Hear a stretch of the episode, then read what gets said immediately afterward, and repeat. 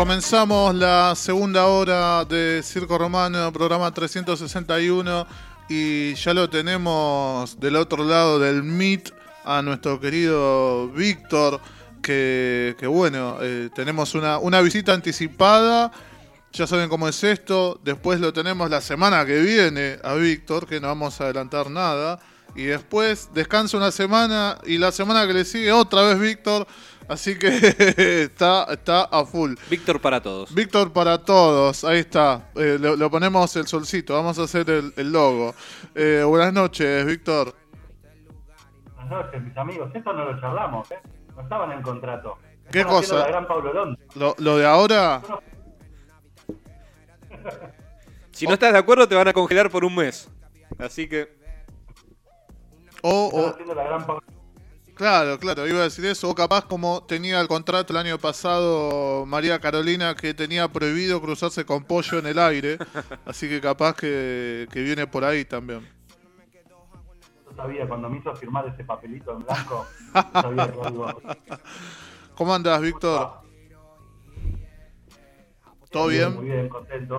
Sorprendido por el llamado que motiva este encuentro. Sí, sí, sí, sí. Yo le, comentaba a, Víctor, ¿no? Y hablaba al principio del programa acá con, todos, que, bueno, em, en estos días, ¿no? Vuelve a ser noticia la, situación que, nos vas a contar ahora en detalle, en la que está Paulo Londra, que, que bueno, hace tiempo no es como una noticia que va, viene, que va y viene, y en este caso, en la actualidad Em, cuenta ¿no? con el apoyo de, artistas cada vez más pesados eh, a nivel eh, popular, ¿no? musical, que, no, los tiene cualquiera.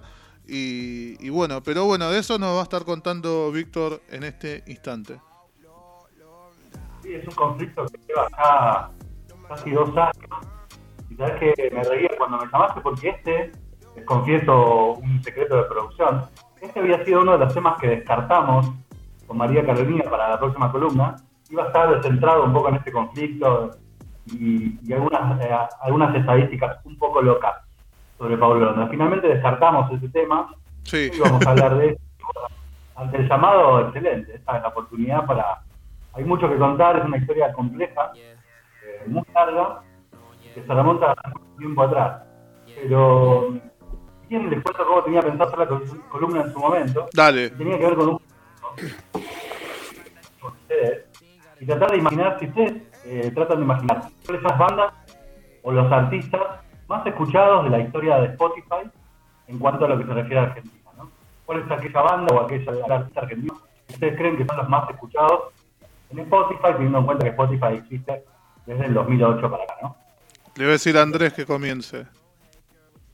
Y yo intuyo que es Paulo Londra, debe estar ahí. Además, sé, que tiene, sé que tiene un montón de reproducciones y, estuve escuchando ahí un par de cosas y la verdad es que me gustó. Pero me imagino que Nati Peluso también debe tener un montón de, de, reproducciones, por ejemplo. Pollo. Eh, no tengo la menor idea.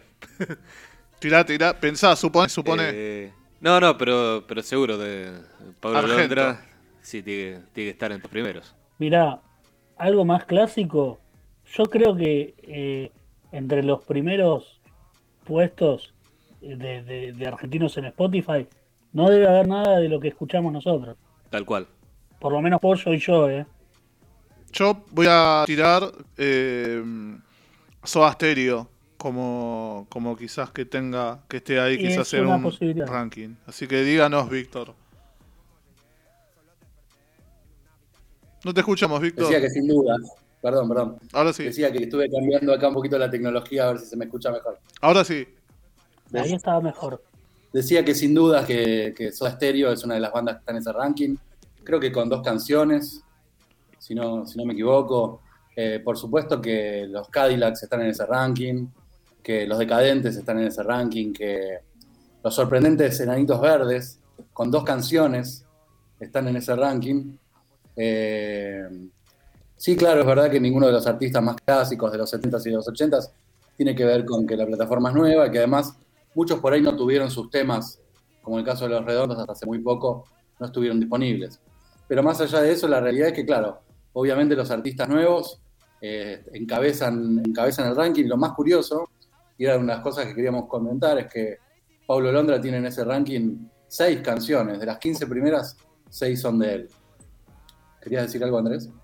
Sí, creo que también tiene que ver con, primero con los tiempos de cada uno, y que tampoco por ahí las bandas más clásicas no apuntaban ahí. Eh, sino a otro formato, a un formato físico que estaba mucho más vigente. Y no creo, hoy se mide más en reproducciones que en otras cuestiones. Sí, sí, seguramente.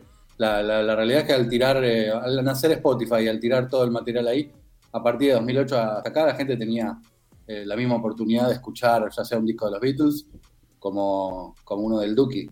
Eh, sin embargo, cuando, cuando ves los números, la diferencia es abismal.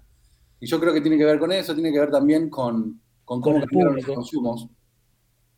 Eh, cómo se ha movido un poco la aguja de, bueno, obviamente la aguja del rock a otros géneros, pero también cómo se ha movido la aguja de Estados Unidos a otros países. Nosotros cuando éramos chicos escuchábamos bastante música eh, argentina y norteamericana, diría que eran los únicos dos orígenes. Y hoy por hoy eh, se escuchan muchos más países y también influencia mucho cuánto esas bandas llegaban a, otros países grandes de habla hispana, ¿no? Como hablábamos en su momento cuando vimos Rompan Todo, y cuán importante es que una banda argentina la pegue en México, con sus 150 millones de habitantes, eh, o España con sus 60 millones de habitantes, o Colombia, que también son por ahí quizás los tres mercados más grandes.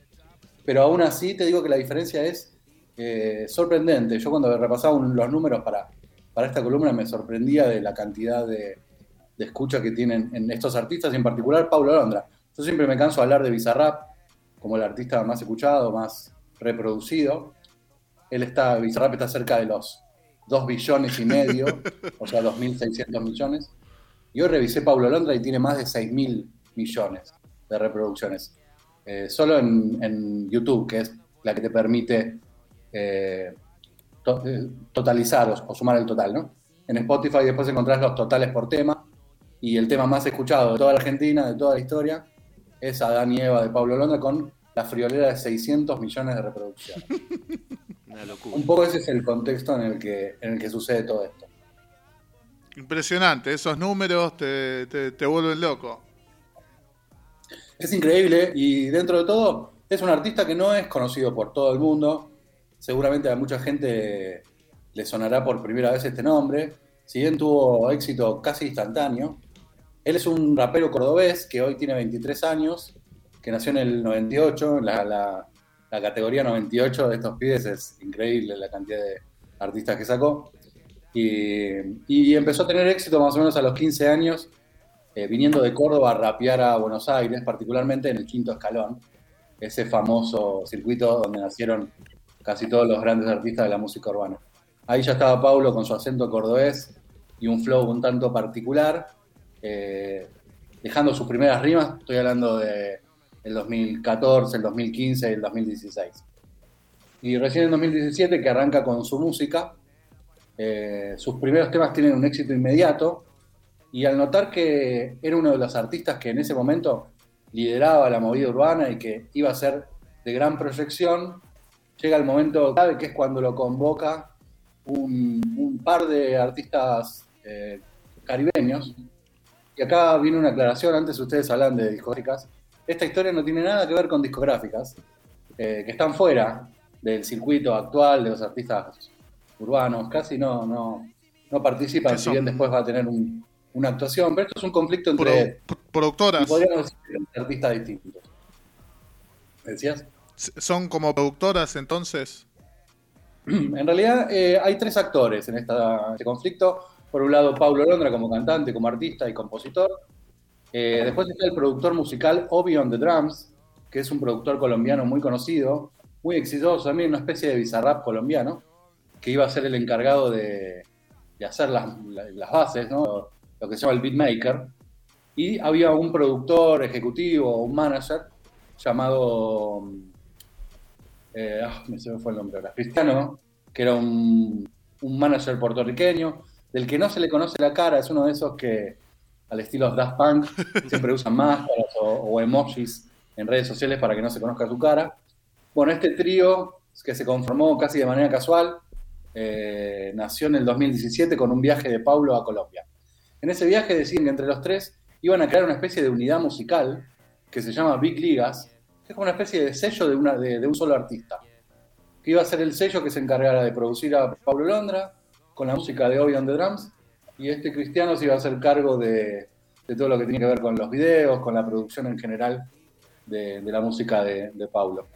Y bueno, firmaron un contrato que en su momento no parecía muy beneficioso para Pablo porque solo le iba a permitir ganar el 33% de todas sus ganancias, cosa que el resto de los artistas independientes se llevan el 100%, pero que le permitía una proyección internacional que no tenía nadie en ese momento. Estamos hablando del 2017, no había, no había un Duki, no había artistas que le la estuvieran pegando tanto. Solo estaba Pablo Londra en la escena y tiene que ver no solo porque era el líder de, de esta movida urbana, sino también que por su estilo y por su impronta también su público se, expande de los márgenes y ahí tiene mucho público juvenil, infanto juvenil. Yo siempre lo comparo, digo, es una especie de Dread Marai del trap, en el sentido de que capta todo este público adolescente mucho más joven que, la media del público normal. Y eso también lo hace ser de, algún modo más exitoso y más vendedor. Así que estaba, parecía todo dado para que, para que Pablo Londra sea exitoso a nivel internacional. Sus primeros temas con este grupo, con Big Ligas, la rompen por completo. Son parte de estos temas que les digo que están en, los primeros puestos de Spotify. Todo el mundo contento. Eh, es nominado a varios premios, eh, premios, gana un premio Gardel, es nominado a un Latin Grammy, viaja a Estados Unidos, hace shows allá, toca en los Grammy. Eh, parecía que iba a ser realmente el momento de la explosión. Hasta que empiezan a surgir algunas chispas y algunos conflictos basados en esto de que Pablo grababa en Córdoba sus canciones, después se iban a producir a, Colombia, y un poco en, este, en esta ida y en esta vuelta em, comienza acá a, dividirse la historia y aparecen las dos campanas, ¿no? Siempre este conflicto tiene dos campanas. Por el lado de Paulo, él dice que en ese segundo viaje le hicieron firmar algunos papeles que no, que no parecían ser un contrato real, sino que era parte de una producción de fotos o de una filmación que iban a hacer como que estaba firmando algo, y después finalmente esos papeles eran un contrato que le otorgaba a sus compañeros, tanto Obi the Drums como el, productor cristiano, el completo acceso al 100% de los derechos, tanto de su música como de su imagen como de su nombre. Básicamente se transformaban en el dueño de la marca Pablo Londra, no permitiéndole hacer ninguna otra actividad que no sea eh, avalada o producida por ellos. Qué turbio bastante turbio, algo que eh, en su momento ha pasado, vos lo mencionabas, ha pasado con, grandes eh, compañías y algunos artistas por ahí jóvenes y un poco, poco avispados en ese sentido. En esa segunda reunión, Pablo ni siquiera tenía un abogado junto a él. Bueno, se dio la circunstancia que firmó eso y ese contrato le permitió a, esta compañía Big Ligas no, permitirle cantar más en vivo si no era con su autorización de ellos, no sacar más canciones, hace dos años que Pablo no saca ninguna canción, eh, ni tampoco le permitían eh, manejar sus propias eh, acciones musicales. En el 2018 le llega una propuesta súper interesante, que era hacer un featuring con Ed Sheeran, el cantante inglés. finalmente lo hicieron, pero con la producción de Big Ligas, eh, de, la que Pablo no participó en ni un centavo, eh, digamos, hizo su participación gratis y no tuvo después tampoco ningún, ningún feedback o ninguna relación posterior con, con el CIA ni con el sello en particular que, que, que avalaba esta canción. La canción está disponible, se puede escuchar eh, online y es prácticamente la última producción de, de Pablo Londra en, su vida, es del 2019, de 2019 sí. ¿Se sabe, Víctor, eh, por cuánto tiempo durará esta, esta situación? Sí, en realidad hay una vicisitud en el medio que ahora les comento, pero el contrato original que fue firmado en el 2017 era por tres años, o sea que se, vendía, eh, se vencía en el 2020. Pero en el segundo acuerdo que firmaron, eh, había una cláusula que les permitía a Big Ligas vender los derechos que habían adquirido a través de ese contrato a una, a una eh, discográfica más grande si eso les reportaba un beneficio superior a X dinero, que creo que era un millón de dólares.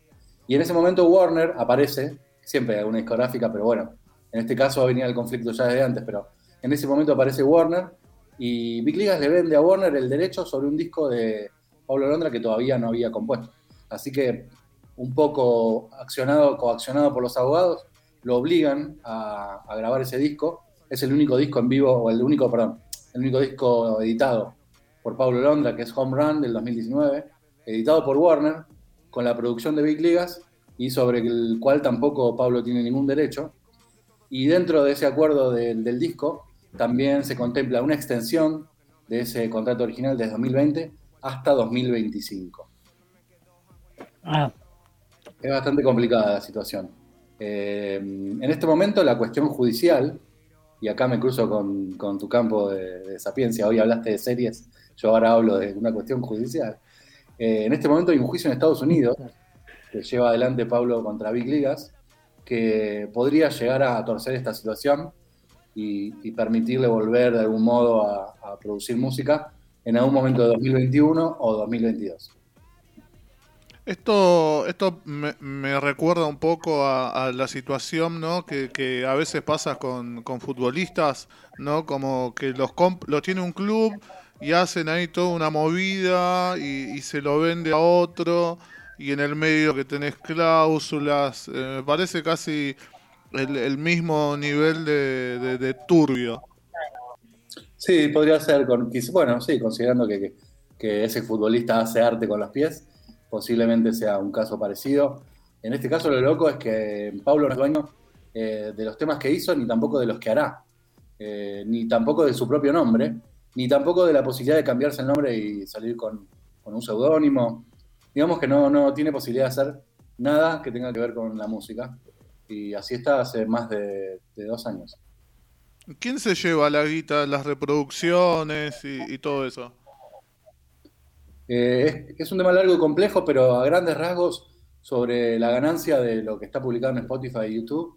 Eh, Pablo se queda el 33% y el 66 restante la, la, discográfica, bueno, en realidad es sello este, mono artista que, fundaron, se llama Big Ligas, ¿no? Es, eh, ese es el nombre del sello. Y en lo que tiene que ver con los derechos de reproducción audiovisual, con todo lo que es los videos o la imagen de Pablo para marcas y para publicidades, eh, Big Ligas es dueño del 100%. Así que salió bastante perjudicado pero sobre todo en la cantidad de tiempo que pasó sin, sacar temas. Y uno ahí se pregunta si quizás esa es la razón por la que algunas de sus canciones tienen tantas reproducciones, y es que hace dos años que la gente que lo quiere escuchar escucha las mismas canciones, mm. ¿no? porque realmente que la diferencia es abismal. Y cualquiera de sus congéneros o los artistas de la movida urbana sacaron decenas de temas en estos dos últimos años que, que tus escuchas se fueron repartiendo entre las diferentes producciones. Y contanos. Esperemos que tenga. Perdón. Sí. No, que tenga, esperemos una pronta solución. Porque.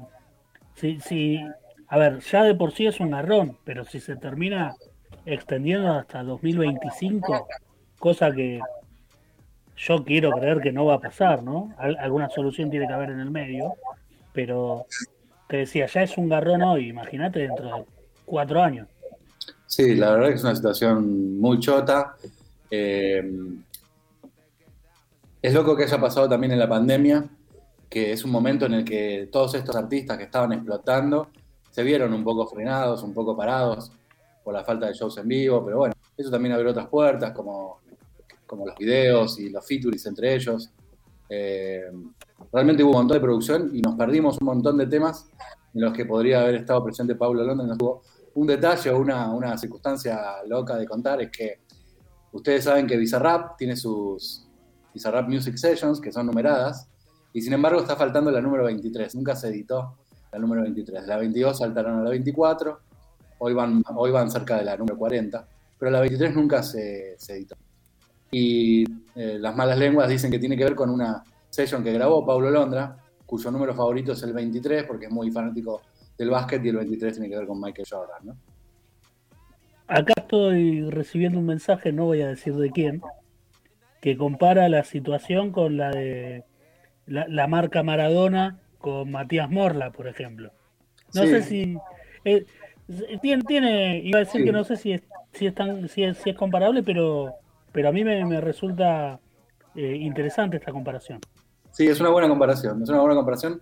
Y si en el caso de Morla están Dalma y Janina en redes tratando de prenderlo fuego cada vez que pueden, en el caso de Paulo, si bien eh, durante estos dos años que este conflicto fue conocido, la noticia se mantuvo más o menos dentro de la movida. Si bien todos los artistas, Trueno, Duki, bueno, todos básicamente, salieron en algún momento u otro a bancarlo, eh, en este último tiempo, y a raíz de una pequeña situación que surgió en redes, rápidamente la cuento, una artista de las nuevas, me llama María Becerra, que es quizás de mayor proyección internacional hoy, eh, tiene un management, ese management la llevó a, Estados Unidos a grabar y entre los artistas con los que grabó, grabó con Big Ligas, cosa que no había pasado hasta el momento que otro artista argentino grabara con este show Big Ligas. Eh, lo publicó en redes y se generó todo un, estos dimes y diretes de, la interna de la música que llegó a otros artistas de otros géneros que empezaron a solidarizarse eh, con un hashtag Free Paulo y con una movida en redes de, apoyo al artista y básicamente un mensaje en contra de los, de los management y de las discográficas. Y ahí aparecieron nombres como los de Soledad o Soledad Pastoruti o Abel Pintos en el mundo de la música, o Facundo Campazo, Fabricio Berto eh, en el mundo del básquet, o del rey eh, Alex Canigia en el mundo de las deidades griegas. Justo eh, sí, estuve viendo ayer lo de Soledad y lo de Abel Pintos. Sí, es muy loco que haya trascendido. Esta noticia salió increíblemente estos días en todos los noticieros. Este, estuvo Bonelli hablando del tema en TN. La verdad que trascendió todos los límites. Y me parece bien, porque la verdad que es una injusticia. Eh, Pablo eligió quedarse un poco en el molde, quedarse tranquilo. Se sabe que está haciendo nueva música porque cada tanto hace alguna historia en, Instagram de esas que no tienen registro y, se, larga a cantar alguna estrofita. La verdad que se lo extraña. Lo loco es que ni siquiera puede volver a las batallas porque eh, no puede hacer nada que tenga que ver con, enunciar palabras musicalmente por la boca. Ojalá esta llegada a los medios masivos ejerza cierta, cierta presión eh, para, que esto llegue a un buen, un buen lugar. Está bien, a ver, no creo que, en Colombia le den mucha bola a Bonelli, ¿no? Pero eh, se entiende lo que quiero decir. Ojalá que, que, que, al, conocerse esto y estar más en boca de la gente y, al acceso de todos, pueda ejercerse cierta presión para que, eh, bueno, se pueda rever esta situación. Ya te aseguro que a Colombia la, la, repercusión ya llegó, que ya hubo incluso idas y vueltas de Big Ligas publicando cosas, algunos mensajes poco felices en las redes. En uno decían que hacían una pequeña lista de otros artistas argentinos más pequeños con los que ya grabaron y decían, si estuviera Gardel vivo, hasta con él hubiéramos grabado. Y bueno, ahí lo mandó a callar a Duki con un muy, buen mensaje. Y, pero bueno, quiero decir que esta repercusión ya llegó.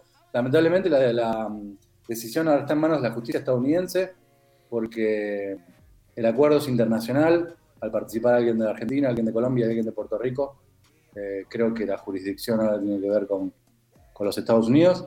Y aparentemente durante el mes de julio habría una, alguna novedad al respecto. Así que también esta, este momento o este pico de repercusión tiene que ver con poder hacer empujar un poquito la, causa a buen puerto. Simplemente para que se revea la situación de acá en adelante. No, creo que nadie vaya a hacer un reclamo por lo que pasó en estos dos años o por el cuantioso dinero que se llevaron esos dos muchachos sin haber hecho demasiado. Ustedes sí, es terrible porque te terminan comiendo la torta entre un montón de gente que no tiene absolutamente nada que ver. A ver, te pueden llegar a, meter cierto laburo, cierta difusión, pero el que más labura ahí, el que produce eh, sus temas, el, que los compone, es Pablo Londra, no es totalmente injusto. Sí, Por más estructura que te aporten, digo. Em, sí, si bien es una excusa para hablar de un tema que es para mí clave, que tiene de esta nueva movida urbana, que es el rol del productor musical, que es este Obi on the Drums, que tiene, hoy tiene una implicancia más, más grande en la composición que antes. en el mismo caso que Bizarrap con sus producciones, digamos. Es un poco más profundo eh, que, que, lo que era antes en cuanto al artista y su, y, su autoría sobre el, sobre el producto final. Eh, es algo que está empezando a pasar ahora con este tipo de productores, que son como un tercer jugador que está ahora entre lo que era el antiguo productor, que se encargaba de cosas más ejecutivas, y que por ahí opinaba desde lo musical, pero que no, que no tenía injerencia sobre la composición, cosa que ahora sí. Eh, y hacer una composición muy basada en el género, eh, el ritmo y la base, el beat, lo que se llama el beat, eh, es mucho más importante que lo que era en otros géneros anteriormente. Así que es un tema profundo para discutir y por eso también este conflicto es una buena excusa para repasar un montón de temas que han cambiado en los últimos años. Y, que no trae, hablábamos también al, principio del programa, eh, un montón de, artistas, bandas locales, ¿no?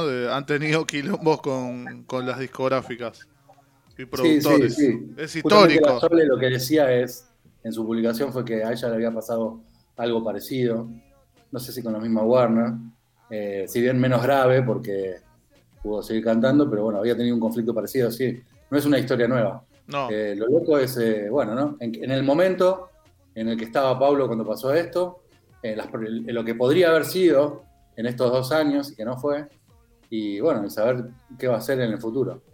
La verdad que sería muy bueno volver a tenerlo porque es un artista súper talentoso. Nosotros en su momento con Caro hicimos un hashtag sobre él, eh, un poco como líder de esta también, de esta movida cordobesa que hay con, todo lo que tiene que ver con el rap y el trap, que es muy, muy fuerte, que quizás en la columna que viene, que vamos a, volver al rap, vamos a volver a hablar de cordobeses. Así que bueno, ojalá. Sabes que esto de que, comentabas de, su conexión, ¿no? Es su música eh, con, la juventud, con, con, la infancia también. Yo me acuerdo en su momento sin conocer eh, de nombre a, Paulo, em, tengo recuerdo de, una publicidad de un postre de, chicos, que, no sé si venía con un dibujo de él o mm, algo tenía. Sí, estaba llamado, estaba llamado a ser ese personaje súper aceptado, súper querido por todas las generaciones, por las hijas y por las madres. El chico bueno que, traía su, candidez del interior y esa chispa también. Eh, la verdad que es un artista interesante. Les, aconsejo ir a, chusmear dos o tres temas, particularmente el featuring con Ed Sheeran, que es posiblemente eh, eh, el featuring argentino más relevante de los últimos años. Yo no sé qué otro artista argentino haya cantado con un, con un artista internacional de tanto renombre. Se me ocurre quizás Vicentico con Tony Bennett, pero bueno, son, son por ahí están en otro momento de su carrera. Sí. Pero la verdad que fue muy loco lo que pasó cuando, cuando Pablo fue a Londres a, grabar esa canción y filmar ese video, así que es uno de los temas que, les recomiendo ir a, escuchar. Por último, Víctor, te voy a pedir que, compartas esta pelita que, me pasaste de Trueno y, y Duki del videoclip. Ah, bueno, sí, en el marco de todo esto que pasó, en estas últimas semanas, con todo esto esta repercusión en redes, salió un videoclip nuevo de un featuring entre Trueno y Duki, que se llama Panamá, y que en algún momento de la letra habla de, lo que es, digamos, perder el trabajo realizado por la culpa de algunos estúpidos, algunos imbéciles. Y viendo el videoclip, eh, algunos conocidos eh, reaccionadores se dieron cuenta que hay un personaje de fondo muy parecido a, un Pablo Londra en look y en pinta, que en el momento en que dicen esta frase también mira a cámara, ¿no? Como es la forma que tienen de declararse ellos a favor de, la liberación de Pablo, el Free Pablo de parte de Tony Duque. Así que también lo ando a ver Panamá, un, alto temazo. ahí lo tienen en pantalla. Sí, sí, sí, sí, ahí estoy viendo que, lo publicó Diego. El, el, video tiene, hace, es, nuevito, parecía todo casualidad. Una. Una semana debe tener y ya está por los 20 millones de reproducciones. Yo quiero agregar acá lo que dice eh, Víctor. Eh, otra, otro, otro artista que igual tiene que ver con Vicentico, obviamente, los fabulosos Cadillacs, que grabaron hace muchos años junto a Debbie Harry de, de Blondie la canción Strawberry Feel Forever de, los Beatles. Sí, queda planteado por ahí para alguna futura columna de featurings argentino-internacionales, a ver qué encontramos. Seguro que hay algunas perlitas, ¿eh? Seguro que sí. creo igual que el de Paulo y Ed Sheeran supera ah, en, cuanto al contexto y en ese momento también Ed Sheeran era, uff. Sí, exactamente, estaban los dos en el pico de sus carreras. Quizás eso es lo que, lo que tiene que ver con, o lo que da más pena de, esa situación. Eh, el tema tiene unas 50 millones de visitas, no tantas como uno podría esperar, pero, pero está muy bueno. Bueno, ahí nos informó Víctor de la situación de, Paulo Alondra, que esperamos pronto que, pueda realizar lo que tanto le gusta, es un artista y la verdad que no se puede entender ¿no? que pasen estas situaciones, eh, pero pasan y desde la historia de la música. Eh, así que muchas gracias Víctor por, por la data que nos compartiste y nos estamos escuchando y viendo la próxima semana. Sí, nos vemos, si Dios quiere, la, próxima semana con Caro y un nuevo episodio de Se Picó. Que si quieren les dejo el misterio del título. A ver, a ver. Tire, no tire. Vos, soy yo. Repita, repita que lo pisé. No sos vos, soy yo. Es el título de la próxima columna. Ahí va, así que preparen los oídos para, para escuchar y como, como recién, que, ojalá nos auspicie en algún momento Beringer, eh, le mandamos un saludo a Don Beringer, pero con esta canción que estábamos escuchando de fondo de, de Paulo Londra, los graves, lo, que escuché, que, que, es algo que me vuelve loco, ¿no? De, la música que, que hacen las, las generaciones no, nuevas, jóvenes, que le sacan mucho el jugo a los graves y me temblaban las orejas. Parecía que estaba al lado de un parlante, genial. Eh, así que, que, nada, qué loco esto también, ¿no? Los sonidos, y prepárense que se picó siempre eh, nos invita a, escuchar música nueva. Y, bueno, eso, van a, van a saber valorar la calidad del audio que, es importante. Así que bueno, Víctor, eh, sí, nos vemos en una semana. Si me decís eso, te preparo unos buenos temas con, con bajos para la próxima. Dale. Y si, y si me dejas, me despido como He-Man. Un consejo para los niños. Dale. Cuando les pongan un contrato adelante, no firmen con Telefe. ahí está, ahí está. Muchas gracias, Víctor. Hasta la próxima.